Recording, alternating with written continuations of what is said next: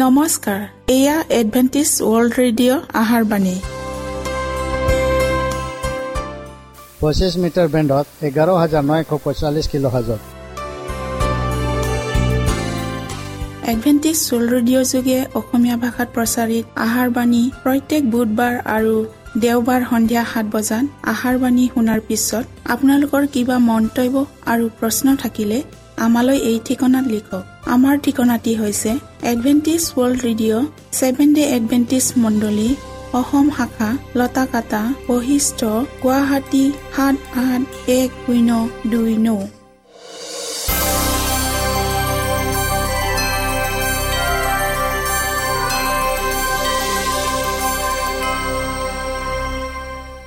প্ৰিয় শ্ৰোতা বন্ধুসকল এতিয়া শুনোৱা হওক এটি খ্ৰীষ্টীয় ধৰ্মীয় গীত।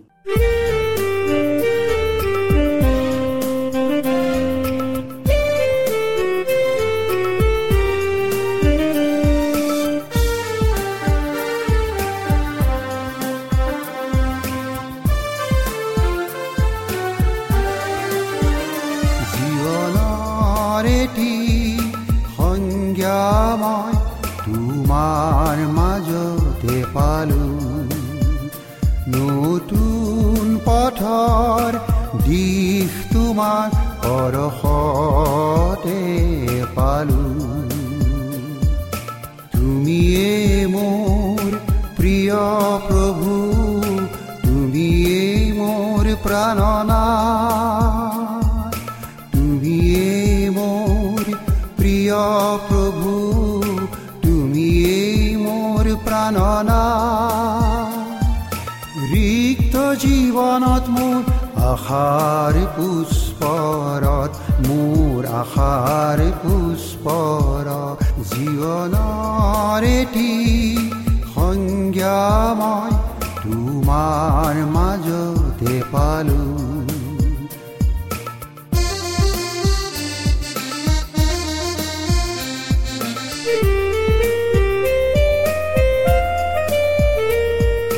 জীৱনৰ পথত গতি কৰি মই পথ হাৰা যে হলো জীৱনৰ পথত গতি কৰি মই পথ হাৰা যে হলো। বাহুলৈ অহা প্ৰকৃতিলৈ চাই তোমাক বিচাৰি পালো। জীৱনৰ এটি সংজ্ঞা মই তোমাৰ মাজতে পালো।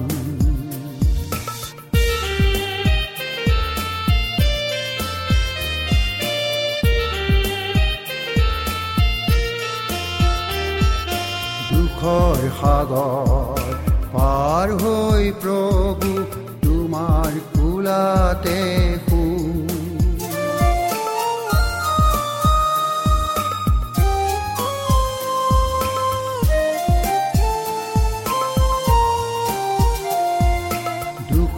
সাগৰ পাৰ হৈ প্ৰভু তোমাৰ কোলাতে শু।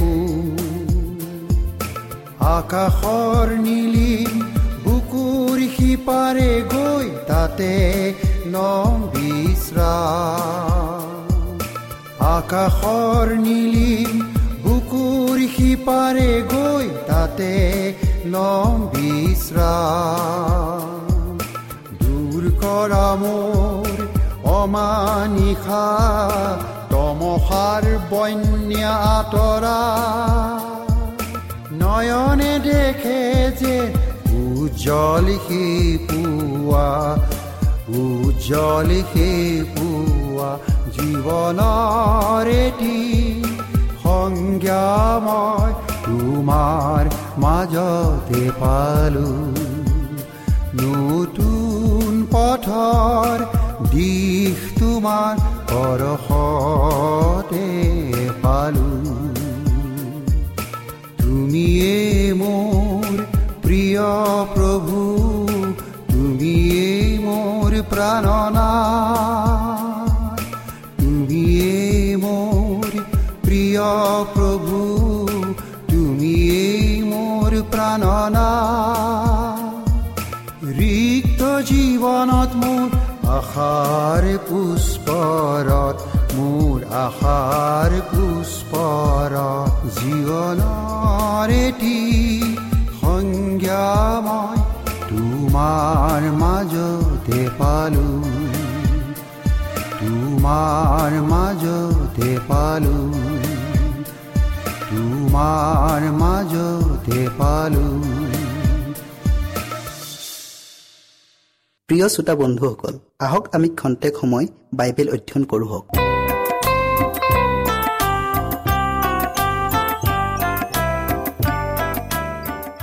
প্ৰিয় শ্ৰোতাসকল নমস্কাৰ। আজি আমি ধনী মানুহ আৰু লাজাৰৰ দৃষ্টান্ত প্ৰয়োগৰ বিষয়ে অধ্যয়ন কৰোঁ। হওক শাস্ত্ৰপাঠ হৈছে লোক হল্ল অধ্যায়ৰ ঊনৈছৰ পৰা একত্ৰিছ পদলৈকে। ঈশ্বৰৰ বাক্যৰ শুনাৰ আগতে আমি প্ৰাৰ্থনা কৰোঁ। হওক সেই স্বৰ্গত থকা পবিত্ৰ জীৱনময় গৰাকী তোমাক ধন্যবাদ দিছোঁ প্ৰভু কিয়নো তোমাৰ আশীৰ্বাদ আৰু দয়াত এই সুন্দৰ সময় আমি আকৌ পালোঁ। প্ৰভু তুমি আমাৰ সংগে সংগে থাকি যি বিষয় অধ্যয়ন কৰিবলৈ আগবঢ়াইছোঁ সেই বিষয়টিলৈ জানিবলৈ জ্ঞান আৰু বুদ্ধি দিয়া। প্ৰত্যেক শ্ৰোতাৰ হৃদয় পবিত্ৰ আত্মাৰ যোগেদি স্পৰ্শ কৰি দিয়া। যীশুৰ নামত খুজিলোঁ আমেন। কৃষ্টই ধনী মানুহ আৰু লাজাৰৰ দৃষ্টান্ত কোৱাৰ সময়ত যিহুদী জাতিৰ মাজত শোচনীয় অৱস্থাৰ অনেক ধনী মানুহ আছিল যিবিলাকে ঈশ্বৰৰ ধন সম্পত্তি নিজৰ লাভ বিলাসত ব্যৱহাৰ কৰিছিল। পৰিণামস্বৰূপে তেওঁবিলাকে শাস্তিৰ দণ্ডাজ্ঞা আপোনাক তৰজুত জোখা হ'ল আৰু কম পোৱা গ'ল। দানিয়েল পাঁচ অধ্যায়ৰ সাতাইছ পদত বুলি শুনিবলৈ প্ৰস্তুত হৈ আছে। ধনী মানুহজনক জাগতিক আৰু আত্মিক উভয় বিষয়ত সদয় হৈ আশীৰ্বাদযুক্ত কৰিছিল। কিন্তু তেওঁ পোৱা আশীৰ্বাদবোৰৰ সৎ ব্যৱহাৰৰ বাবে ঈশ্বৰৰ সৈতে সহযোগ কৰিবলৈ অস্বীকাৰ কৰিলে। ঈশ্বৰৰ প্ৰতি যিহুদী জাতিৰ এয়াই মনোভাৱ আছিল। ঈশ্বৰে যিহুদী জাতিটোক তেওঁৰ পবিত্ৰ বিধি ব্যৱস্থাৰ তত্বাৱধায়ক পাতিছিল। আৰু তেওঁৰ দয়া অনুগ্ৰহৰ ঘৰগিৰি দায়িত্ব দিছিল। কেৱল সেয়ে নহয় ঈশ্বৰে তেওঁলোকক সকলো প্ৰকাৰ জাগতিক আৰু আত্মিক বিষয়ৰো প্ৰাধান্যতা লাভৰ সুযোগ দিছিল যাতে আনকো সেই সুযোগ ভাগি কৰে। ভাইবিলাকৰ মাজৰ কোনোবা পতীতজনৰ প্ৰতি নগৰৰ মাজত থকা অচিনাকি ব্যক্তি আৰু দুখীয়া বিধুৱা আৰু মাওৰাবিলাকৰ প্ৰতি শুভ আচৰণ কৰিবলৈ বিশেষ নিৰ্দেশ দিছিল। তেওঁলোকে নিজৰ স্বাৰ্থৰ বাবে লাভ নিবিচাৰি আনৰ প্ৰয়োজনবোধে সাহাৰ্য আগবঢ়াব লাগিছিল আৰু ঈশ্বৰে তেওঁলোকৰ প্ৰেম আৰু দয়া কৰ্মৰ অনুসাৰে আশীৰ্বাদৰ প্ৰতিজ্ঞা কৰিছিল। কিন্তু ধনী মানুহজনৰ দৰে তেওঁলোকে পাৰ্থিব বা আত্মিক কোনো এটা বিষয়ত যন্ত্ৰণাৰ উপশম কৰিবলৈ মানৱ কল্যাণৰ অৰ্থে একো প্ৰয়োজনীয় সাহাৰ্য দিয়া নাছিল। তেওঁলোকে নিজকে সন্মানিত আৰু ঈশ্বৰ মনোনীত লোক বুলি গৰ্ব অহংকাৰেৰে পৰিপূৰ্ণ হৈছিল যদিও ঈশ্বৰ উপাসনাৰ পৰা বিৰত আছিল। তেওঁলোকে নিজকে অব্ৰাহমৰ সন্তান বুলি কৈ তেওঁৰ ওপৰত ভৰসা কৰিছিল। তেওঁলোকে গৰ্বৰে কৈছিল আমি অব্ৰাহমৰ সন্তান।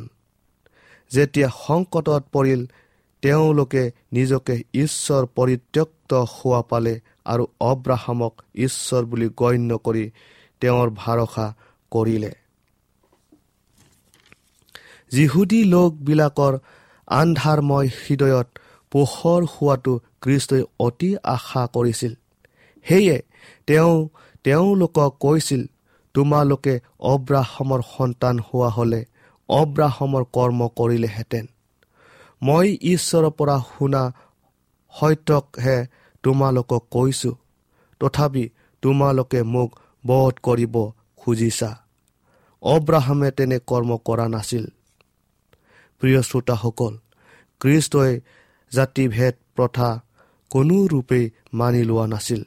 বৰং তেওঁ জাগতিক সম্বন্ধতকৈ আত্মিক সম্বন্ধৰ ওপৰতহে গুৰুত্ব আৰোপ কৰিছিল। যিহুদীবিলাকে নিজকে অব্ৰাহামৰ বংশধৰ বুলি দাবী কৰিছিল। কিন্তু তেওঁলোকে অব্ৰাহামৰ দৰে কৰ্ম কৰাত ব্যৰ্থ হোৱাত প্ৰমাণিত হ'ল যে তেওঁলোকে তেওঁৰ সন্তান নহয়। ঈশ্বৰৰ আদেশ মতে চলি যিবিলাকে আত্মিকতাত অব্ৰাহমৰ সৈতে ঐক্যতা থকা বুলি প্ৰমাণিত হয় তেওঁলোককহে তেওঁৰ প্ৰকৃত বংশধৰ বুলি গণ্য কৰা হয়। যদিও মগনীয়াজন নিকৃষ্ট শ্ৰেণীৰ বুলি মানুহৰ সাহিয়াতৰ পাত্ৰ হৈছিল খ্ৰীষ্টই তেওঁ অব্ৰাহমৰ অতি ঘনিষ্ঠ আত্মীয় বুলি স্বীকৃতি দিছিল। চাৰিওফালে বিলাসিতাৰ ভৰপূৰ হৈ থকা ধনী মানুহজন এনে অভূত আছিল যে ঈশ্বৰৰ স্থানত তেওঁ অব্ৰাহমক সন্মানিত কৰিলে। যদি তেওঁ থকা বিশেষ অধিকাৰৰ দায়িত্ব জ্ঞাত হৈ তেওঁৰ মন আৰু হৃদয়ত ঈশ্বৰৰ আত্মাৰ দ্বাৰাই অনুপ্ৰাণিত হৈ চলা হ'লে তেওঁৰ স্থিতি সম্পূৰ্ণ সলনি হ'লেহেঁতেন। অকল সেয়ে নহয় তেওঁ যি জাতিৰ লোক আছিল সেই জাতিৰ পৰিৱৰ্তন ঘটিলহেঁতেন। তেওঁলোকে যদি ঈশ্বৰীয় আসোৱানৰ প্ৰতি সঁহাৰি জনোৱা হ'লে তেওঁলোকৰ ভৱিষ্যত জীৱন সম্পূৰ্ণৰূপে সলনি হৈ গ'লহেঁতেন। ইয়াৰ উপৰিও প্ৰকৃত আত্মিক সবলতা দেখুৱাব পাৰিলেহেঁতেন। তেওঁলোকক দিয়া সুযোগ ঈশ্বৰে প্ৰসাৰিত কৰি গোটেই জগতখনেই আশীৰ্বাদ প্ৰাপ্ত আৰু আলোকিত কৰিলেহেঁতেন। কিন্তু তেওঁলোকে ঈশ্বৰৰ ব্যৱস্থাৰ পৰা ইমান দূৰ আঁতৰি আহিল যে তেওঁলোকৰ সমস্ত জাতিটো বিপদগামী হ'ল। ঈশ্বৰৰ আশীৰ্বাদ ঘৰগিৰি বাবদ অধিষ্ঠিত হৈও সত্য আৰু ধাৰ্মিকতা অনুসাৰে তাৰ দায়িত্ব পালন কৰাত ব্যৰ্থ হ'ল। সেয়ে তেওঁলোকক অনন্তকালৰ লোক বুলি গণ্য নহয়। পৰিণামস্বৰূপে অবিশ্বাসী বুলি গণিত হৈ গোটেই জাতিটোৰ নাচ হ'ল। প্ৰিয় শ্ৰোতাসকল খ্ৰীষ্টই জানিছিল যে যিহুদীবিলাকে জেৰুচালেম নগৰ পঠনৰ সময়ত তেওঁৰ সতৰ্কবাণী সোঁৱৰণ কৰিব। আৰু সেইদৰে হ'ল। যেতিয়া জেৰুচালেম নগৰৰ ওপৰত দুৰ্যোগ নামি ভোগ পিয়াসত আঁঠুৰ হৈ আৰু নগৰবাসীৰ ওপৰত নানা দুখ বিপদে আগুৰি ধৰিলে তেতিয়া তেওঁলোকে কৃষ্টৰ দৃষ্টান্তেৰে কোৱা কথাবোৰ মনত পৰিছিল। জগতক পোহৰ দিয়া ঈশ্বৰ প্ৰদত্ত জ্যোতিক অৱজ্ঞা কৰা কাৰণে তেওঁলোকে নিজৰ ওপৰত বিপদ নিজে চপাই আনিলে। জগতৰ ইতিহাসৰ শেষ সামৰণিৰ দৃশ্য ধনী মানুহজনৰ ইতিবৃত্তান্তৰ যোগেদি প্ৰকাশ কৰি দেখুৱাইছে। ধনী মানুহজনে নিজকে অব্ৰাহমৰ সন্তান বুলি দাবী কৰিলেও অগম্য অটল গহৰে তেওঁক অব্ৰাহামৰ পৰা পৃথক কৰি ৰাখিছে। অৰ্থাৎ গ্ৰহণযোগ্য গুণ বিকাশৰ যোগেদি নহয়। অব্ৰাহমে বিশ্বাস আৰু বাধ্যতাৰে ঈশ্বৰৰ আজ্ঞাৰ পৰৱৰ্তী হৈ তেওঁৰ সেৱা ভক্তি কৰিছিল। কিন্তু ধনী মানুহজন ঈশ্বৰৰ আৰু দৰিদ্ৰৰ দুখ কষ্টৰ প্ৰয়োজনৰ প্ৰতি অমনোযোগ প্ৰকাশ কৰিলে। যি অগম্য অটল গহৰে তেওঁৰ আৰু অব্ৰাহামৰ মাজত স্থাপিত আছিল সেয়া আছিল অবাধ্যতাৰ গহৰ। এইদৰে আজিও অনেকে এই একে পথেৰে গতি কৰি আছে। দুখৰ বিষয় গীৰ্জাৰ সভ্যবিলাকৰ অকৃষ্টীয় ব্যৱহাৰ দেখি শুনি অনেকৰ মনত সন্দেহ ভাৱ হোৱাত সত্য গ্ৰহণ কৰাৰ পৰা বিৰত আছে। তেওঁলোকে গীৰ্জাৰ কাম কাৰ্যত সক্ৰিয় অংশগ্ৰহণ কৰিব পাৰে। হৰিণীয়ে যেনেকৈ জুৰি লৈ অতি হাবিয়া কৰে তেনেকৈ সেই ঈশ্বৰ মোৰ প্ৰাণে তোমালৈ হাবিয়া কৰিছে। গীতমালা বিয়াল্লিছ অধ্যায়ৰ এক পদৰ অংশখিনি সলসলীয়াকৈ আওৰালেও তেওঁলোকৰ এই আটাইবোৰ মিছা সাক্ষ্য মাতোন। ফলত তেওঁলোক ঈশ্বৰৰ দৃষ্টিত ধাৰ্মিক বুলি নহৈ মহাপাপী বুলি বিবেচিত হ'ল। যি মানুহে জগতৰ লাহ বিলাসত নিজকে উঠুৱাই দিয়ে তেওঁলোকৰ হৃদয় প্ৰেমেৰে পৰিপূৰ্ণ হৈ থাকিলেও তাক প্ৰকাশ কৰিব নোৱাৰা ফলত ঈশ্বৰক সেৱা আৰাধনা কৰিব নোৱাৰে। দৃষ্টান্তত উল্লেখ থকা ধনী মানুহজনৰ দৰে অনেক লোকে মাংসিক অবিলাসৰ বিৰুদ্ধে যুঁজিবলৈ ইচ্ছা নকৰে। বৰং আমোদ প্ৰমোদৰ প্ৰতি থকা ক্ৰোধা নিবাৰণৰ আসক্ত হয়। তেনে লোকবিলাক পাপ আচৰণ কৰি আনন্দ পায়। এতেকে হঠাৎ এদিন মৃত্যু হয় যিবিলাকত পৈশাচিক স্বভাৱ চৰিত্ৰৰ অংশীদাৰ হৈ মৈদামলৈ গমন কৰে। মেইদামত ভাল বা বেয়া বাচিবৰ মানুহৰ কোনো ক্ষমতা নাথাকে। মানুহ যিদিনা মৰে সেইদিনাই তেওঁৰ সংকল্পবোৰ নষ্ট হয়। স্মৃতি শক্তি লোপ হয়। প্ৰিয় শ্ৰোতাসকল যেতিয়া ঈশ্বৰৰ মাতেও মৃত্যুজনে হাৰ পাব তেওঁ জীৱিত কালত যি আচৰণ পোষণ কৰি মৃত্যু হৈছিল সেই একে অৱস্থাতে মেইদামৰ পৰা উঠিব। মানুহক নকৈ সৃষ্টি কৰিবলৈ ঈশ্বৰে কোনো আলৌকিক কাৰ্য নকৰিব। যিহেতু সৃষ্টিৰ সময়তে মানুহৰ প্ৰয়োজনীয় সকলো সুযোগ সুবিধা প্ৰদান কৰা হ'ল। তেওঁ জীৱিত কালত ঈশ্বৰত সন্তোষ পোৱা নাছিল নাইবা তেওঁৰ পৰিচৰ্যাৰ প্ৰতিও ধাউতি নাছিল। তেওঁৰ নীতি নিয়ম স্বভাৱ চৰিত্ৰ ঈশ্বৰৰ সৈতে কোনোৰূপে অক্ষতা নাছিল আৰু স্বৰ্গীয় পৰিয়ালৰ সৈতেও একেলগে থকাত সুখী নহৈছিল। আমাৰ এইখন জগতে আজিৰ যুগত নিজকে নিষ্ঠাৱান বুলি ভবা এক শ্ৰেণীৰ লোক আছে। তেওঁলোক লোভীয়া আৰু খকুৱা স্বভাৱৰ নহয় সুৰামৌ নহয় নাস্তিকো নহয় কিন্তু তেওঁলোক ঈশ্বৰৰ উদ্দেশ্য নহয়। কিন্তু নিজৰ স্বাৰ্থৰ কাৰণে জীয়াই থকা বাঞ্ছা কৰে। তেওঁলোকে ঈশ্বৰক নিজৰ ধ্যান ধাৰণাৰ পৰা আঁতৰাই ৰাখে। সেয়ে অবিশ্বাসীবিলাকৰ শাৰীত তেওঁলোকক গণ্য কৰা হয়। তেওঁলোক ঈশ্বৰৰ ৰাইজত প্ৰৱেশ কৰা। জীৱন বৃক্ষৰ অধিকাৰ একোকে নাপাব। কাৰণ স্বত্ব সাপেক্ষে যিবোৰ বিধি ব্যৱস্থা তেওঁলোকৰ আগত ৰখা হৈছিল। সেইবোৰ মুকলিকৈ অগ্ৰাহ্য কৰিলে। ইয়াতে দেখা যায় তেওঁলোকে সিংহকালতে ঈশ্বৰ আৰাধনা নকৰিলে গতিকে পৰ কালতো তেওঁক আৰাধনা নকৰিব। কিয়নো তেওঁলোকে ঈশ্বৰৰ উপস্থিতি কামনা নকৰে আৰু স্বৰ্গৰ সুখ শান্তি মনোপুত নহয়। প্ৰিয় শ্ৰোতাসকল খ্ৰীষ্টক জনা মানেই তেওঁৰ অনুগ্ৰহ অৰ্থাৎ তেওঁৰ নীতি নিয়মক গ্ৰহণ কৰা। কিন্তু যিবিলাকে জগততে পোৱা অমূল্য সুযোগ সুবিধা আৰু উদ্যম শক্তি আদৰি লৈ উচিত ব্যৱহাৰ কৰিব নোৱাৰিলে তেনেস্থলত স্বৰ্গৰ পবিত্ৰ উপাসনাত অংশ লোৱাৰ যোগ্য নহয়। যিহেতু তেওঁলোকৰ আচাৰ ব্যৱহাৰ ঈশ্বৰীয় সাদৃশ্যত থকা অনুসাৰে নহয়। তেওঁলোকৰ ইচ্ছাকৃত অৱহেলাৰ ফলত কোনোৰূপে সাকো সাজিব নোৱাৰা বিৰাট শূন্যৰ ব্যৱধান সৃষ্টি কৰি লৈছে। সেয়ে তেওঁলোকৰ আৰু ধাৰ্মিক লোকৰ মাজত বিৰাট শূন্য স্থাপিত আছে। প্ৰিয় শ্ৰোতাসকল আজি আমি ইয়াতে সামৰিলোঁ। আশা কৰোঁ আপোনালোকে এই অনুষ্ঠান শুনিবলৈ নেপাহৰিব। ঈশ্বৰে আপোনালোকক আশীৰ্বাদ কৰক।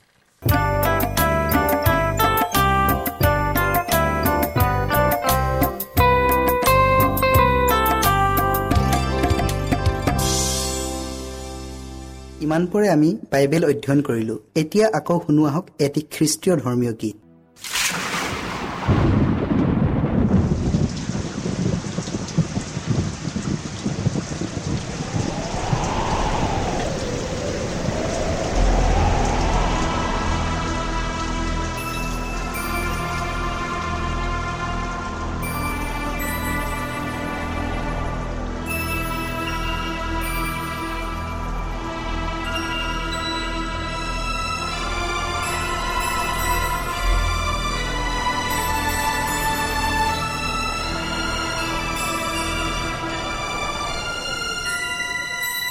সৃষ্টি।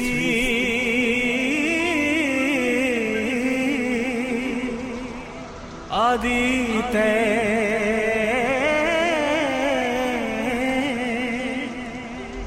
বাইক তুমি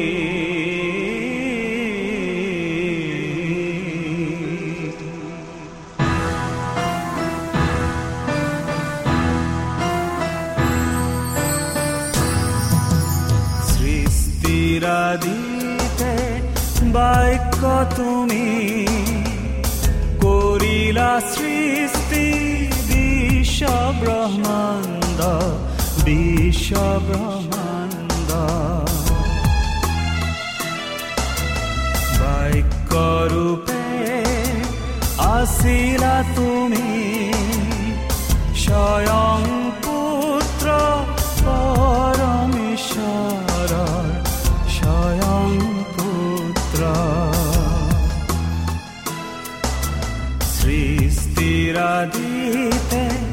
বাক্য তুমি তুমি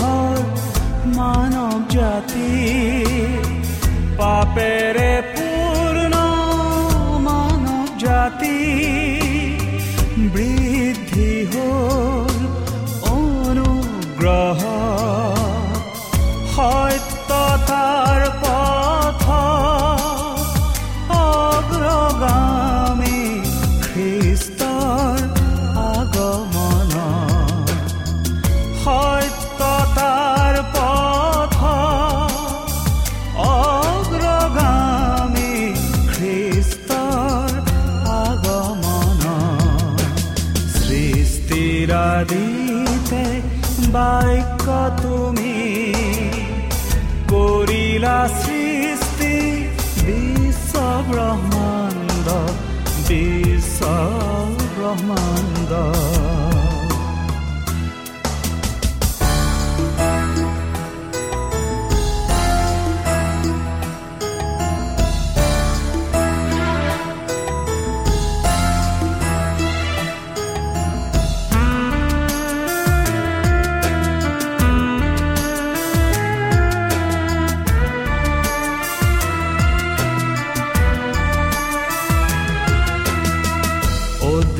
অদৃশ্যজন হল প্ৰকাশিত। দিবলৈ শান্তি প্ৰেম। অদৃশ্যজন হল প্ৰকাশিত। দিবলৈ শান্তি প্ৰেম।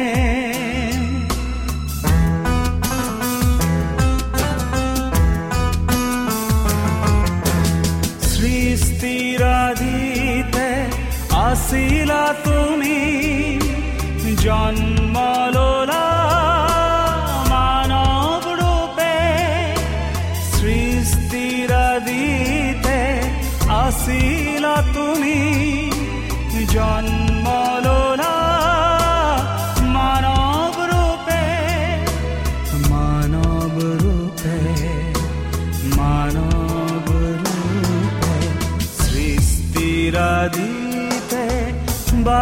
বাক্য তুমি কৰিলা সৃষ্টি বিশ্ব ব্ৰহ্মাণ্ড বিশ্ব ব্ৰহ্মাণ্ড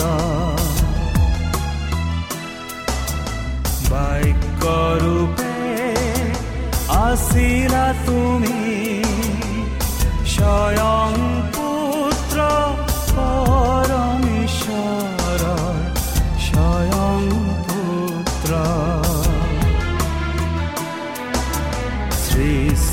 গাড়িতে বাইক তুমি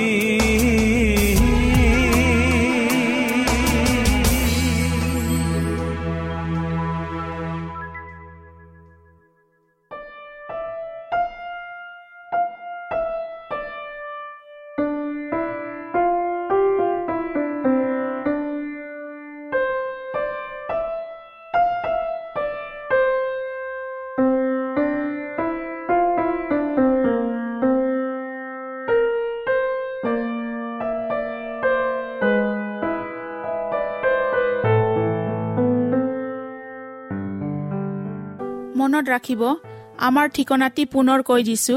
Adventist world radio Assam region of Seven day Adventist voice of Hope Latakata Basistha Guwahati seven eight one zero two nine প্ৰিয় শ্ৰোতা বন্ধুসকল এডভেণ্টিজ ৱৰ্ল্ড ৰেডিঅ' যোগে আহাৰবাণী প্ৰচাৰত আপোনালোকক পুনৰ লগ পোৱাৰ আহাৰে আজিলৈ সামৰিলোঁ। ধন্যবাদ।